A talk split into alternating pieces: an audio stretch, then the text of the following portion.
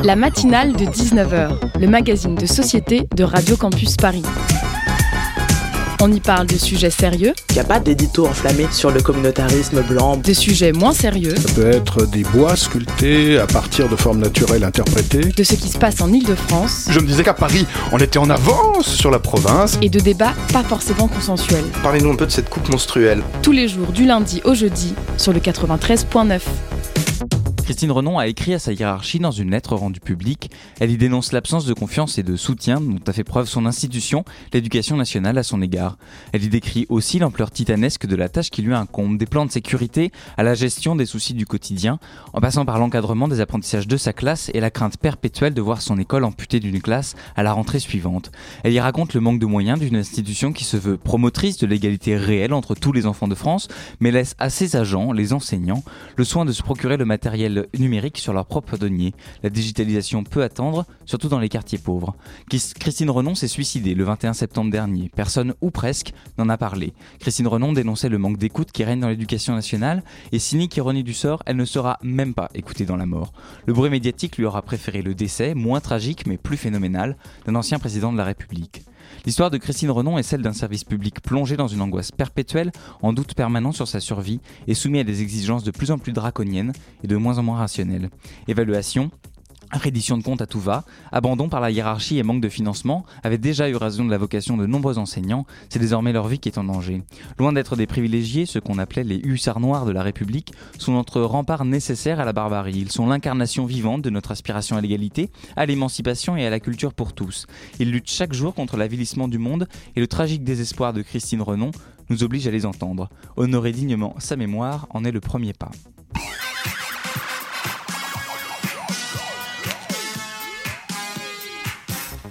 Bonsoir à toutes et à tous, bienvenue dans cette matinale de 19h. Ce soir, on vous montre l'envers du décor de la vie de youtubeur car derrière les tutos beauté et autres vidéos gaming se cachent aussi des travailleurs en besoin de représentation. Et c'est tout le but de la Guilde des vidéastes, association qui s'est justement donné pour mission d'accompagner et de défendre les intérêts des youtubeurs. Euh, Guillaume euh, Hydro, pardon, son directeur général, François Terrel, son président, que vous connaissez sûrement mieux sous le pseudonyme du Fossoyeur de film, ainsi que Valentine euh, Jongen seront nos invités. Un petit instant. Et dans une grosse demi-heure, vous découvrirez, chers auditeurs, la chronique de Théo Monteil, le zoom de Karina Jo, avant que Maëlle Savina vienne conclure cette émission avec sa chronique. Vous avez le programme, bienvenue dans la matinale de 19h. Et l'Internet révéla peu à peu son pouvoir, jusqu'au point où ces images finirent par s'animer. Ils appelèrent cette magie la vidéo en ligne. Certaines de ces vidéos traversaient les contrées les plus lointaines et étaient admirées par des millions de personnes à travers le monde. Mais il ne s'agissait pas seulement de regarder. Le vrai pouvoir, c'était que tout le monde pouvait décider d'en créer. Équipé d'une caméra et de quelques idées, n'importe qui pouvait partager sa passion en vidéo sur l'Internet. C'est ainsi qu'une nouvelle classe naquit, les vidéastes. Il s'agissait surtout d'un moyen d'épanouir leur créativité, mais à leur grande surprise, quelques écus finirent par tomber dans la besace de nos preux-vidéastes. Ils purent ainsi acquérir un meilleur équipement et s'épauler de différents compagnons pour s'investir pleinement dans leur quête de création.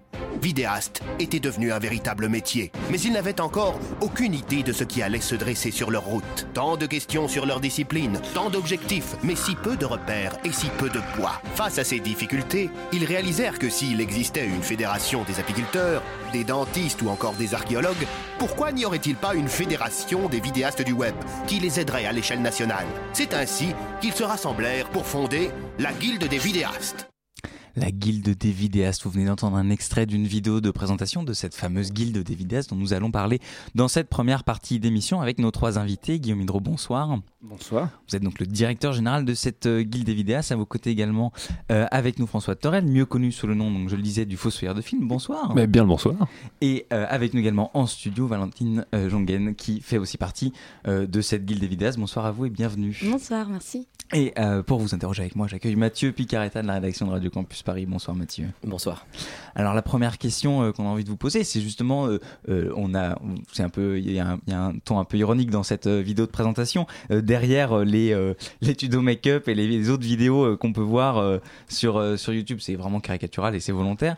il se cache un parcours du combattant un petit peu derrière derrière la vie de YouTubeur. Il y a des difficultés qui surgissent et qu'on connaît pas vraiment peut-être. Ah aujourd'hui plus que jamais, oui, je pense. Enfin, aujourd'hui, c'est vraiment devenu un secteur qui est très, très, très euh, presque sursaturé. Donc, euh, les conditions pour émerger, et vraiment avoir une visibilité et toucher un petit peu les gens, ça a vraiment en 5 ans, c'est devenu le, le jour et la nuit. Donc, ouais, ouais, c'était très compliqué. Très bien. Et donc, du coup, concrètement, quelles sont, euh, quelles sont les missions de, de- de la guilde des vidéastes pour pouvoir pallier justement euh, à, ces, à ces- à ces difficultés? Eh bien, ça commence euh, par répondre à la Quel question est-ce que c'est est -ce c'est un métier? Parce que c'est parti de là, en fait, cette idée de, se rassembler. Euh, les vidéastes se croisent dans les conventions, dans, plein d'endroits. C'est un petit milieu, mine de rien. Et, euh, quand ils discutent en dehors de- des instances publiques, euh, ils se posent la question de tiens, euh, comment tu fais avec l'URSSAF? Tiens, comment ça se passe ton statut à toi? Ça t'a créé une entreprise? Ah non, moi je suis auto-entrepreneur. Et on s'est aperçu par retour d'expérience qu'il y avait un- à foison de, particularités, de singularités en termes de, production, mais que néanmoins ça appartenait euh, au domaine de l'audiovisuel. C'est diffusé sur Internet, donc il y a, des canaux qui changent par rapport à ce que la télévision, c'est de la télévision, du cinéma. Et en le qualifiant de métier, bah, il y a tout un pan de choses qui viennent s'adosser à ça et qui viennent euh, euh, permettre de qualifier ce que c'est qu'un vidéaste aujourd'hui. Parce que si c'est un métier, ce sont aussi des travailleurs.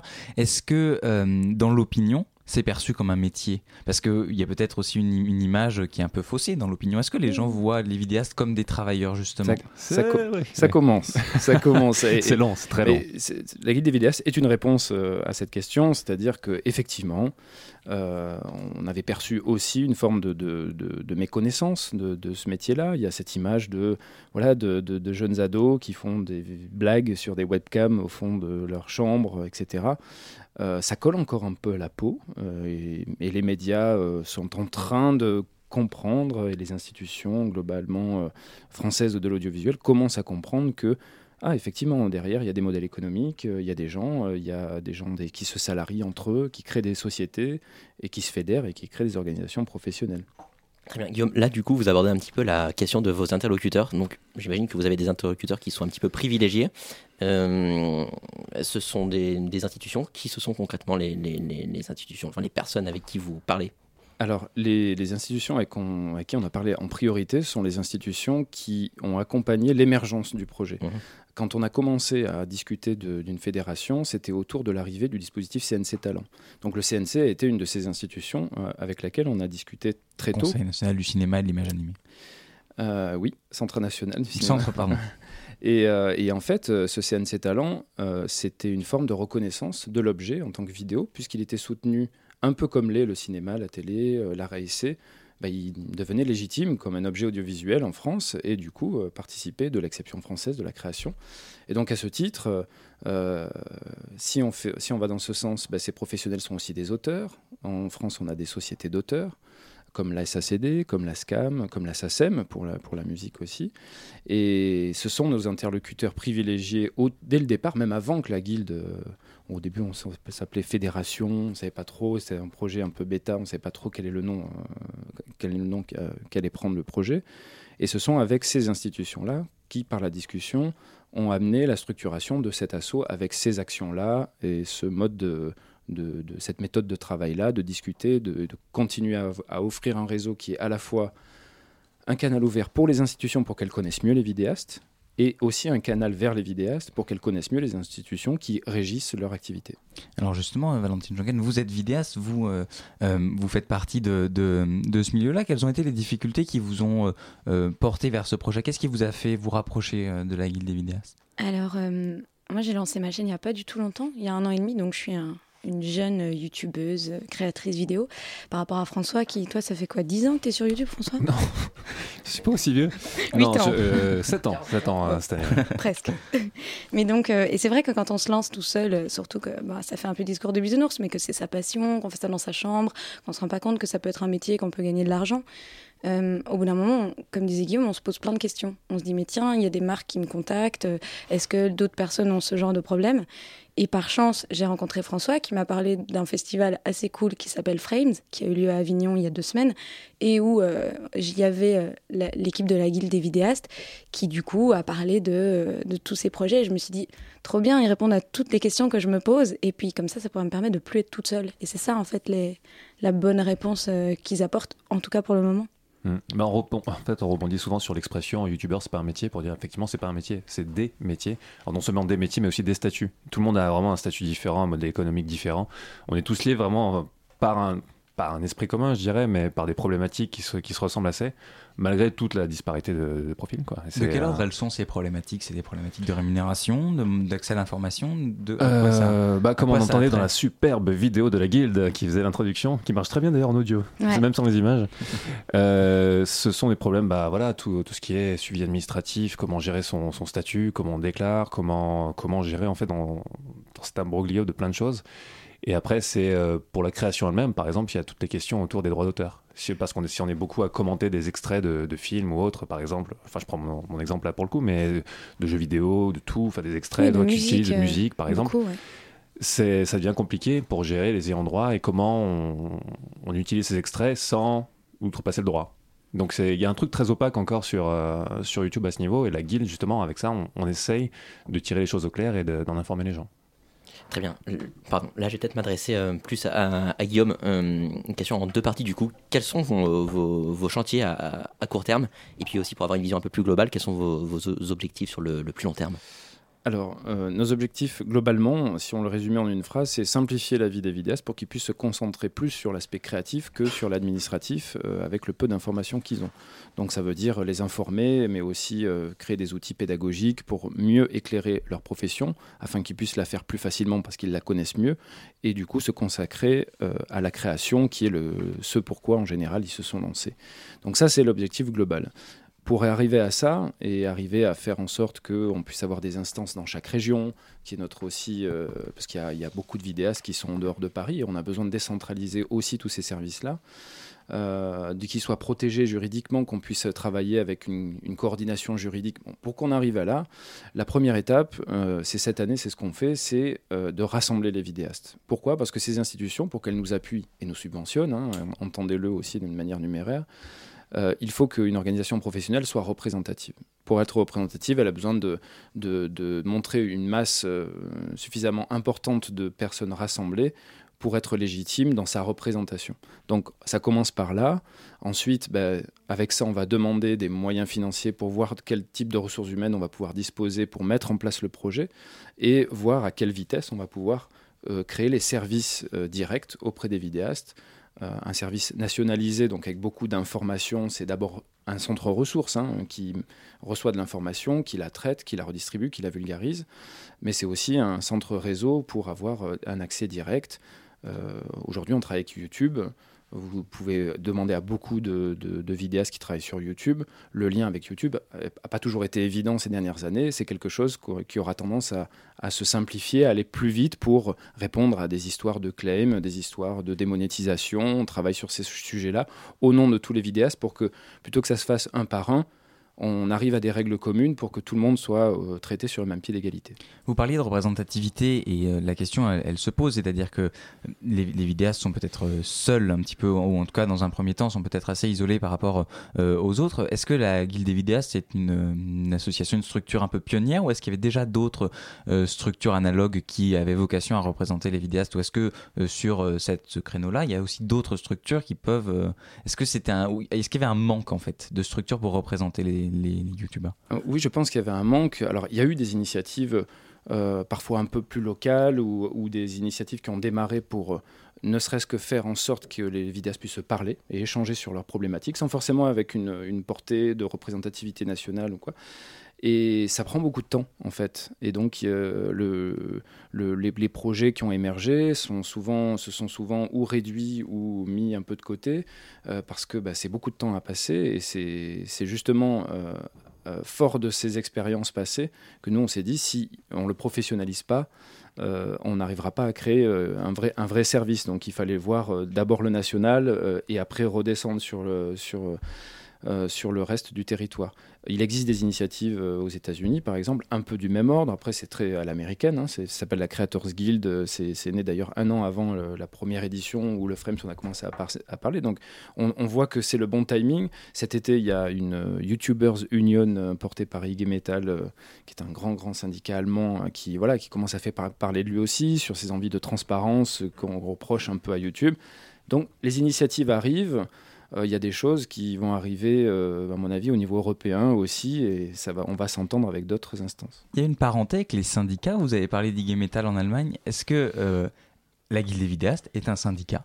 Alors ça dépend ce qu'on entend par syndicat. Aujourd'hui, on a fait le choix de ne pas euh, porter ce nom-là pour deux raisons. Euh, la première, elle est technique, c'est-à-dire qu'un syndicat professionnel, euh, c'est un agrément qu'on obtient à partir du ministère du Travail. Euh, où on a prouvé sa représentativité par rapport à une filière et donc on peut la représenter, travailler sur les conventions collectives, etc. Ça, peut-être que ça viendra un jour, mais on n'en est pas encore à cette étape. Donc en tant que tel, on ne peut pas être syndicat professionnel comme ça en se lançant une première année. C'est comme ça qu'on a choisi le statut d'association, qui était plus simple euh, à mettre en œuvre pour que juridiquement on existe. Et ensuite, on ne va pas se mentir, il y a, il y a un terme galvaudé avec le syndicalisme aujourd'hui. un syndicat professionnel et le syndicalisme, quand on parle Prince, manif, etc. C'est pas tout à fait la même chose. C'est-à-dire qu'effectivement, il y a des organes de représentation de filières de métiers dans tous les corps de métiers. Euh, c'est pas forcément des syndicats. Euh, après, je dirais que bah, c'est une association. Il y a un CA qui est, qui est une assemblée générale qui élit euh, un conseil d'administration et ce sera à eux à l'avenir de décider la forme que la guilde devra prendre. Si ça sera un syndicat professionnel, si ça restera une association, ça sera aux vidéastes de le décider. On va continuer à parler de tout ça, de représentation euh, des vidéastes et aussi euh, des difficultés auxquelles ils peuvent être confrontés et donc de cette guilde des vidéastes qui a vocation à, à répondre à ça. On se retrouve dans un instant, juste après une courte pause musicale sur Radio Campus Paris. Je vais pas vous faire un album moment de jour. Messi, Messi, Messi.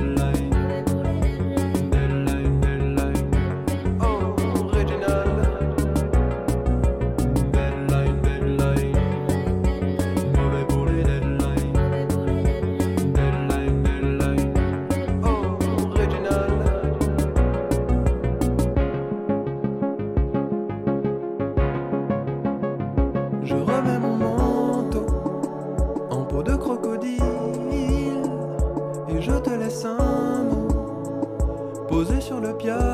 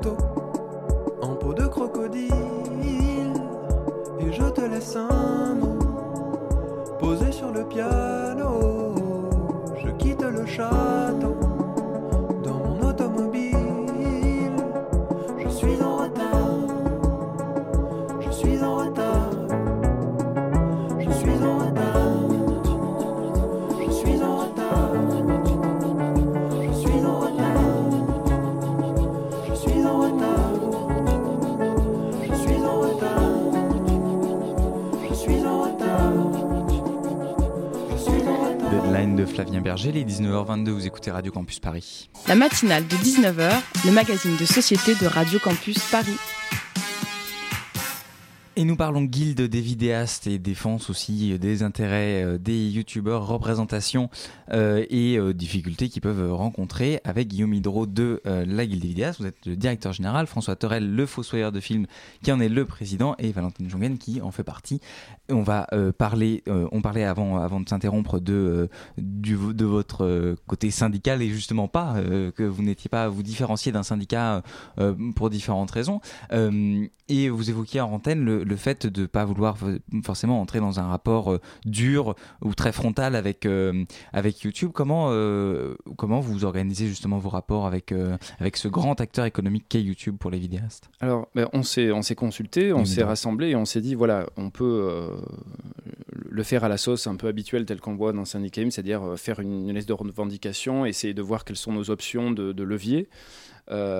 Ça, on le fait aussi, c'est-à-dire qu'on fait ces relevés de besoins des vidéastes dans tel ou tel domaine, que ce soit juridique ou que ce soit sur les questions très techniques de la plateforme, du Content ID, tout ce qui se passe autour de la plateforme YouTube en particulier. On peut parler beaucoup de YouTube parce qu'effectivement, c'est la plateforme principale, mais il y en a d'autres et c'est un peu le même discours.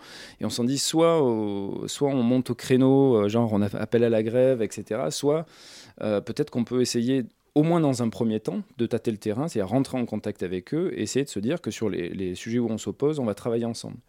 Et jusque-là, cette méthode-là euh, permet euh, d'avoir ouvert beaucoup de portes et à d'autres acteurs euh, de, de, l'État. Je pense, voilà, ce matin, on était chez Adopi, au, CSA cet après-midi. parce que c'est une autre question. Mais... Cette méthodologie, en tout cas, aujourd'hui, nous apporte une force de, enfin, une sorte de confiance, je pense, des institutions et dans le traitement des dossiers, le fait qu'on peut discuter.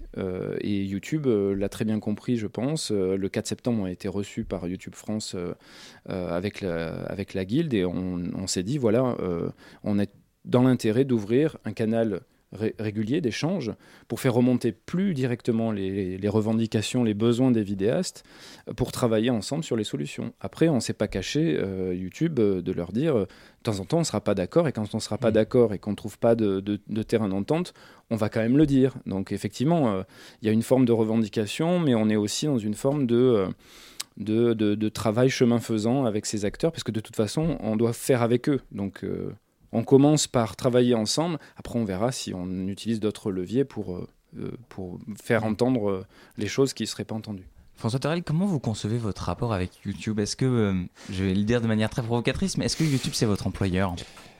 Non, c'est pour ça qu'on a fait la distinction entre, entre YouTubeur et vidéaste. C'était le premier truc qu'on avait vraiment à cœur. Parce que YouTuber, par exemple, ça, suppose une affiliation à, YouTube idéologique ou, euh, ou, mise en avant par certains. Il y a certains vidéos sur fait de la promotion, tout simplement. C'est ça, ouais, qui se revendiquent eux-mêmes youtubeurs parce qu'ils ont des goodies YouTube euh, derrière eux sur les vidéos, parce qu'ils sont partenaires officiels de YouTube, le revendiquent, et surtout ils créent des vidéos optimisées pour le fonctionnement de YouTube, avec tel type de durée, pour tel type de, public. Donc eux, on peut dire que vraiment c'est des youtubeurs. Tandis que si on, prend, on produit des vidéos qui, sont, qui seraient les mêmes qu'on les poste sur Vimeo, Dailymotion, n'importe où, bah, d'être de fait des vidéastes. Et je suis très content qu'on ait piqué euh, l'appellation vidéaste euh, à l'art contemporain. Parce que c'est tellement large, en fait, que c'est dommage de, rester juste dans, dans ce cadre-là.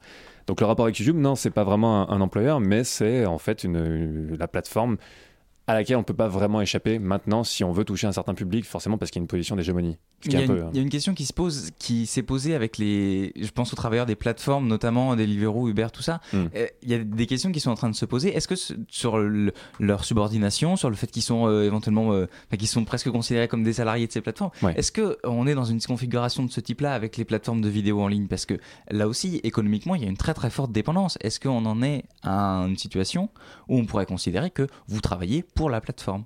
Hmm, on travaille à travers la plateforme, après la plateforme, bah, au sens où la plateforme se fait des sous sur notre dos, complètement. Là, on travaille pour la plateforme, mais c'est pas c'est pas un employeur au sens traditionnel du terme. En fait, on peut plus du tout utiliser tellement d'expressions au sens traditionnel du terme parce que euh, le développement de la vidéasterie web euh, fait complètement éclater les limites qu'il y avait traditionnellement entre le, pro et l'amateur.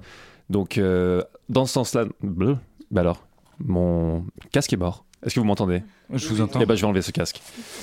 Euh, je sais plus ce que je disais. Oui, donc non. Tout ça pour Oui, dire donc oui. oui, donc voilà. non. Donc non, c'est pas vraiment un employeur, mais euh, c'est euh, compliqué en fait. Il y a- c'est- ça pose des, euh, des il y a ça a des qualités vraiment d'être sur YouTube en termes de vraiment d'optimisation et de pouvoir. Je parle comme si j'avais monté une entreprise, c'en est une techniquement, mais pour toucher un public. Mais ça pose toutes sortes de, de questions effectivement sur l'hégémonisation de, enfin de ce rapport-là quoi. On parlait de la distinction entre, euh, entre vidéaste et amateur. Concrètement, qui peut adhérer euh, à la guilde des vidéastes? Est-ce qu'il faut justifier d'une certaine forme d'expérience ou... C'est une question qui s'est posée assez tôt et justement on a souhaité qu'il n'y ait pas de rapport au nombre d'abonnés par exemple, ne serait-ce que parce qu'on représente une filière de métier euh, au pluriel, à entendre au pluriel, et qu'il y a des gens aujourd'hui qui travaillent dans cette industrie euh, et qui n'ont pas de chaîne. Euh, et on a un adhérent auquel je pense là rapidement qui travaille, qui est monteur pour trois chaînes qui ont un, nombre d'abonnés assez conséquent euh, qui fait que voilà, on est sur des modèles économiques euh, bien réussis déjà, euh, bien portés. Euh, bah, lui, c'est un professionnel aujourd'hui de la création audiovisuelle et il, a besoin de, de mieux connaître aussi les, les- les carcans juridiques de son métier. Bah, lui aussi, il va adhérer. Donc, évidemment, quand on parle de- de d'accompagner les vidéastes, c'est pour éclairer ceux qui sont professionnels aujourd'hui, parce que c'est eux la matière qui nous permet de dire c'est quoi un vidéaste, etc. Et évidemment que euh, en filigrane, en filigrane, il y a, y a- cette idée aussi que les générations qui arrivent euh, de, de tout jeunes vidéastes euh, qui, qui, qui ont envie de créer et qui se projettent un peu sur, euh, sur la plateforme en se disant peut-être que j'y tiens quelque chose de professionnel, ben, ça peut les aider aussi à se concentrer sur la création et peut-être pas se rater parce que simplement ils ont oublié de déclarer l'URSSAF et que là au moins on leur a dit qu'il y aura ça, qu'on paye des impôts, que quand on fait ça on est une entreprise et que voilà il faut... Donc ça va aider euh, tout le monde, donc c'est ouvert à tout le monde. Il n'y a aucune distinction de genre et de type de vidéo, c'est important à dire. euh, parce que ça peut englober aussi les streamers, par exemple, qui ont des, des problématiques assez similaires. Après, l'objet qui est la, vidéo de flux sur Internet n'a pas tout à fait euh, le même statut juridique d'œuvre patrimoniale, etc. C'est des choses sur lesquelles on va travailler. Toute personne qui crée un contenu audiovisuel aujourd'hui et qui est diffusé sur Internet peut adhérer à la guilde des vidéastes et même, je dirais, doit le faire parce que c'est tout l'intérêt justement d'être nombreux et représentés pour qu'on travaille sur chaque cas ensuite. D'accord, mais encore faut-il que ce public euh, vous connaisse et euh, vous concrètement comment, comment vous faites en fait pour vous rendre visible? Est-ce que vous communiquez du coup euh, Est-ce que vous êtes déjà commencé à communiquer autour de l'existence de la guilde Oui. des vidéastes? On a commencé à, à communiquer euh, en publiant notre site au mois de juin. Ben, en- on sait que ça va prendre du temps, hein, tout ça c'est normal. Euh, c'est aussi en participant à des, à des festivals professionnels. Euh, par exemple, euh, cette année on est allé au Sunnyside, qui est un des festivals internationaux du documentaire le plus important en France, euh, avec une grande représentation. On a représenté la filière de, de création vidéaste. Il y a eu le Frems il y a deux semaines, comme en parlait Valentine. Euh, bientôt, il va y avoir Paris Science. Le festival de Clermont, c'est un endroit aussi où, même si oh là, on est dans la filière cinéma, bah, les jeunes cinéastes se rendent compte que YouTube peut être un moment de première diffusion. Sérimania est un endroit aussi où on peut être représenté sur la création de, de séries et de web-séries. C'est à travers ces endroits, en étant présent euh, et sur les réseaux, par des petites vidéos comme vous l'avez passé tout à l'heure, que on fait passer le message de euh, oui, c'est pour tout le monde et oui, ça va permettre à tout le monde de mieux faire son travail. Qu'est-ce que vous attendez, euh, peut-être tous les trois, de, des institutionnels des, Vous parliez de, de, vos rapports avec Adopi, par exemple, mais je suppose qu'il y a aussi beaucoup d'acteurs institutionnels et publics que vous, que vous rencontrez. Qu'est-ce que vous attendez dans le court terme de, euh, des institutions publiques euh, pour À- euh, favoriser les... à court et à long terme, de travailler avec eux, tout simplement. C'est-à-dire qu'on a souvent la. Mais du coup, vous voulez quoi en termes de statut? Enfin, vous avez une idée de ce que vous voulez? Nous, oui, on a une idée de ce qu'on veut. Nous, ce qu'on veut, c'est être assis à la table de, quand il y a des négociations qui concernent les vidéastes. On veut faire partie des consultations quand il y a des choses qui vont se décider dans ce qui va cadrer le droit d'auteur euh, sur les plateformes, etc. On veut être consulté et être pris dedans. On n'a pas de baguette magique en disant c'est ça, on sait ce qu'on veut, etc. On veut travailler en fait avec toutes les, les, les acteurs Vous qui avez des font le métier. propositions à faire valoir sur, ce Euh, genre, sur, des, sur, des- sur les sujets du droit d'auteur notamment, vous avez euh, Ah oui, oui, un, tout à fait. de programme, enfin pas de programme, ça sonne très politicien, mais euh, des voilà des, des, presque des revendications ou des... Alors, après, euh, c'est, bon, je vois leur tourner et bon, je me dis qu'il faut trouver des exemples très concis pour pas être. Euh, sur le droit d'auteur, par exemple, euh, il y a cette idée comme quoi les vidéastes sont issus de cette, de- du web, l'utopie du web un peu pirate, un peu machin, et donc on pique les contenus, on en fait de nouveaux à partir.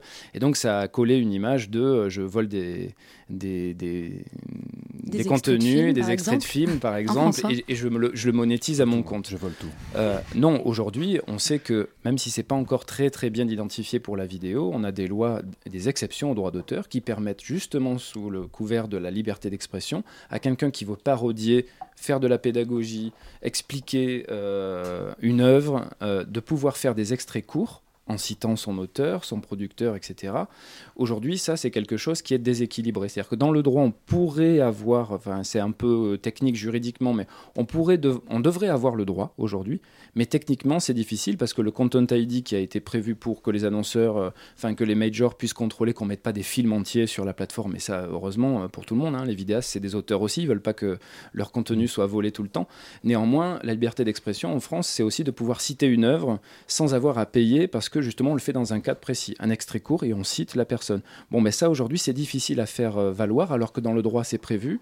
Il y a des directives européennes qui arrivent, ben, on va justement travailler avec eux pour que ça se soit mieux appliqué. Et, et on travaille aussi, on en parle avec Google, de ça, enfin avec YouTube directement, de ces jeux-là, comment améliorer peut-être l'interface dans laquelle on poste les, les vidéos pour que ça, on puisse arriver à une, une relation plus, plus saine et pas être pris pour un, un présumé coupable de, et voleur de contenu alors qu'on a fait les choses bien.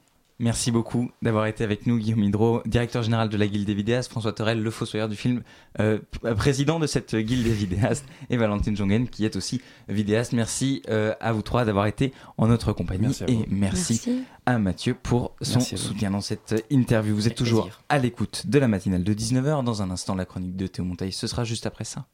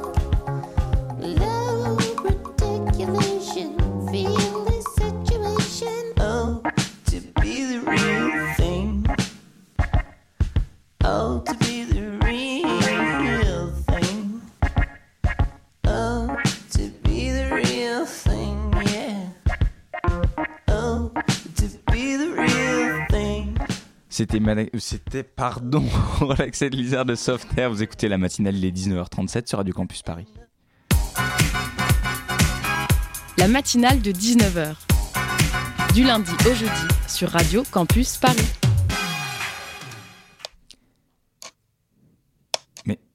Qu'est-ce que c'est? C'est un bruit de souris Qui joue avec la souris Théo, c'est vous? Ce que vous entendez, Hugo, c'est le volcan sur lequel nous nous endormons actuellement, pour reprendre Tocqueville. C'est un ouvrier qui travaille, un ouvrier qui travaille pour une start-up française sans pour autant bénéficier de toutes les garanties sociales prévues en France. Mais franchement, ce n'est pas possible, pas dans notre pays, pas dans le pays des droits de l'homme. Eh bien si, on nous ment. Réveille-toi auditeur, tu pensais vraiment que Facebook, Twitter, Instagram, Google, Amazon, Asos ou encore Apple fonctionnaient grâce à un algorithme magique qui te met en lien avec tes amis ou des publicités spécifiques à ce que tu as regardé précédemment? Et même si tu acceptes les cookies, ceux-ci ne vont certainement pas dans l'estomac de la petite main qui les mérite tant. Révolte-toi, auditeur.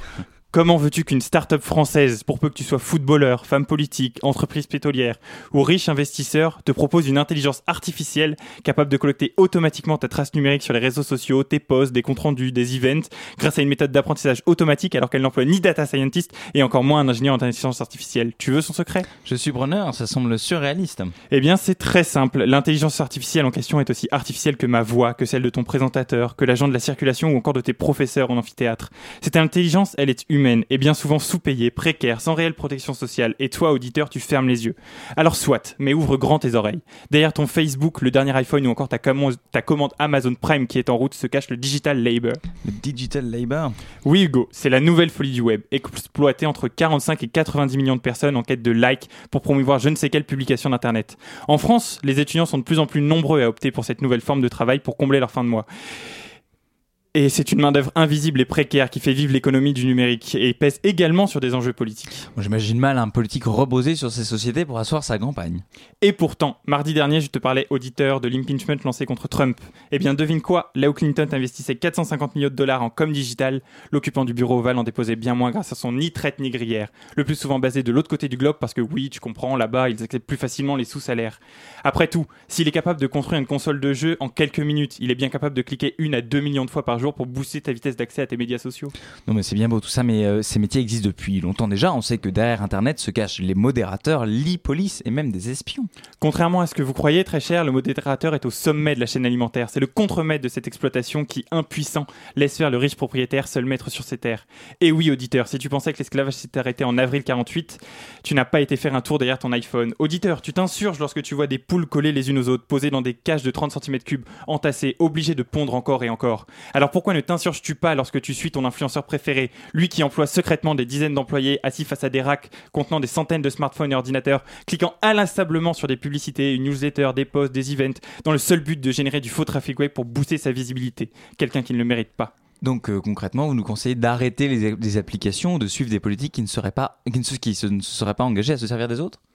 Je n'ai pas cette prétention, non, je cherche juste à te faire réfléchir, auditeur. Dis-toi que lorsque tu t'es rué le 20 septembre dernier dans l'Apple Store le plus proche de chez toi pour acheter frénétiquement le dernier iPhone, tu as en partie contribué à rendre une famille heureuse. Et oui, heureuse, heureuse car elle est riche, heureuse grâce à une grande société qui lui a payé 70 euros pour le deuil du seul enfant de la famille, mort dans une mine pour extraire le cobalt ou le tungstène afin que ton nouvel iPhone profite de ses 20 heures d'autonomie. N'oublie pas non plus les boueurs de réseaux sociaux, celui grâce à qui tu peux errer des heures durant sur les réseaux sans croiser de publicité obscène, condamné à les regarder tous les jours et à cliquer pour la supprimer. N'oublie pas non plus le dresseur d'intelligence artificielle qui, à défaut de toutes les attraper, œuvre dans l'eau pour qu'elles réagissent au son de ta voix. N'oublie pas non plus le micro-tâcheron, celui grâce à qui tu peux lire la description d'un produit alors que même la photo ne s'affiche pas. Alors, auditeur, et j'en terminerai par là, n'oublie pas non plus le travailleur à la chaîne qui a permis la construction de ton téléphone. Ou bien non. Oublie-le. Oublie-le car tu penses que tu as le droit à l'oubli sur Internet. Car oui, auditeur, pour vivre libre, vivons cachés. Ce n'est pas compliqué d'être heureux, il suffit juste de tout oublier. Tout oublier, c'est un petit peu comme la planète au final, on, vit en oubliant le reste. Merci beaucoup euh, Théo Monteil pour cette chronique. Vous écoutez toujours la matinale de 19h à 19h41, c'est l'heure du Zoom. Euh, nous proposons euh, une programmation qui se veut euh, décloisonnante. On a toujours un escape game, on a un jeu de plateau, de stratégie. Plusieurs euh, groupes de musique. Il y a aussi du fantastique. Avec euh, des artistes euh, internationaux. Un lieu d'échange, de rencontre avec de la réflexion. Participative et interdisciplinaire. Voilà, et il y aura plein d'autres euh, surprises. Le Zoom dans la matinale de 19h. Et le Zoom ce soir vous est présenté par Karina Jo. Bonsoir Karina. Bonsoir Hugo. Pour ce Zoom, nous accueillons euh, Maude Gouy, commissaire, euh, euh, commissaire, qui va nous informer sur la nouvelle exposition de l'amour qui se tiendra du 8 octobre prochain à la fin août 2020 au Palais de la Découverte à Paris. Bonsoir. Bonsoir. Vous proposez au public une exposition scientifique et transdisciplinaire sur l'amour, thème universel. Quelles sont les diverses formes d'amour? Donc, euh, bah, d'abord, l'amour, c'est vraiment un sujet universel et ce sujet, touche, je dirais, chacun, chacune. Mais ce qui nous a paru intéressant, c'est que chez les Grecs, en fait, les Grecs ont quatre mots pour désigner l'amour, contrairement à nous on n'a qu'un seul mot. C'est-à-dire que je vais dire euh, j'aime euh, mon ami ou j'aime mes chaussettes, je vais utiliser, utiliser le même terme, alors que les Grecs utilisent en fait le mot éros, qui est pour la passion charnelle, le désir, l'agapé pour l'amour universel, le storgi qui est plutôt pour euh, l'amour filial, et enfin l'agapé qui est l'amour universel. Il m'en manque un, storgi, filia, agapé et eros. Voilà, voilà les quatre.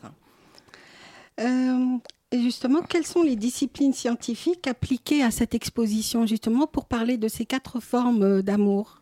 Alors en fin de compte, les sociologues ont une bonne longueur d'avance parce que ça fait déjà assez longtemps qu'ils auscultent les relations humaines, les relations amicales et les relations de couple et aujourd'hui les sites sur Internet et les sites de rencontres.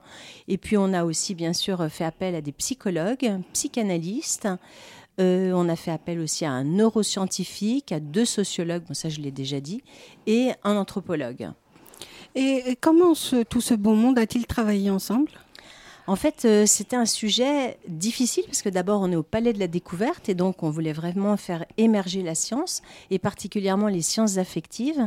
Donc, on a travaillé avec euh, le laboratoire de Genève, le CISA, qui est un laboratoire qui justement rapproche toutes ces sciences pour étudier, je dirais, le même objet qui était l'amour. Donc, ils font appel à un scientifique, mais aussi un psychologue, sociologue. Et en fin de compte, ils croisent vraiment les regards sur le même sujet. C'est-à-dire qu'ils vont aller chercher quelqu'un qui sait lire de l'imagerie médicale et ils vont le mettre en face d'un sociologue qui ne connaît pas. Et ils vont avoir des approches très, très fines, donc, de, non pas forcément de l'amour, mais des émotions. Euh, bien. Euh, le CISA a, collaboré avec euh, l'INED, l'Institut national d'études démographiques.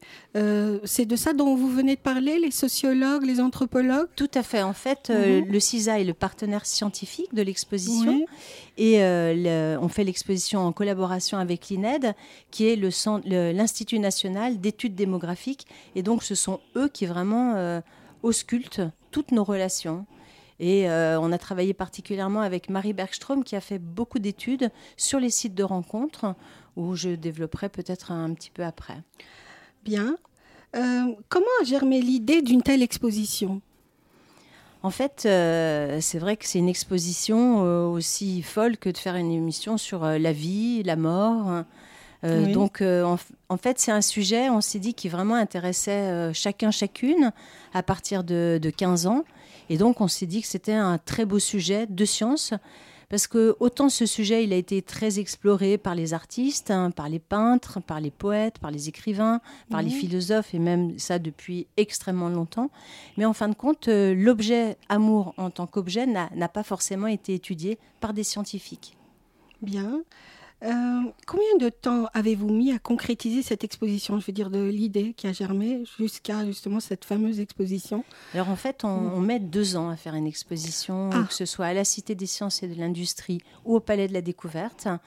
En fait, euh, c'est très long parce qu'on a d'abord euh, toute une procédure, bien sûr, de marché public. Et puis, en fin de compte, on constitue une équipe. Au départ, il y a une personne, deux personnes. Et puis, très rapidement, même au sein de l'établissement, puis à l'extérieur, on fait appel à un scénographe, à un graphiste. là, on a fait appel à une vidéaste parce que je me disais que le meilleur ambassadeur en fait de l'amour, c'était peut-être le cinéma. Donc, on a vraiment eu l'idée d'avoir euh, tout au long de l'exposition une vidéaste qui, par ses films, apporte une touche extrêmement poétique au contenu scientifique. Bien. Euh, combien de visiteurs escomptez-vous? Environ 200 000, 250 000.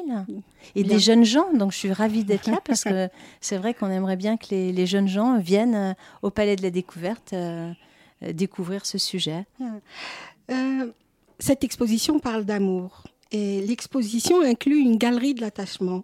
Qu'est-ce donc? En fait, donc c'est c'est là où on va ausculter, je dirais, le, le sentiment amoureux à travers les quatre mots grecs dont j'ai parlé. Et là, l'objectif, c'est vraiment de, de faire rentrer chaque visiteur, hein, de faire appel à sa mémoire. C'est-à-dire que on a une collection de doudous qui montre l'attachement, bien sûr, de l'enfant. On a une, une petite série où on a des, des sortes de graffitis pour évoquer la cour de récréation, le petit Nicolas.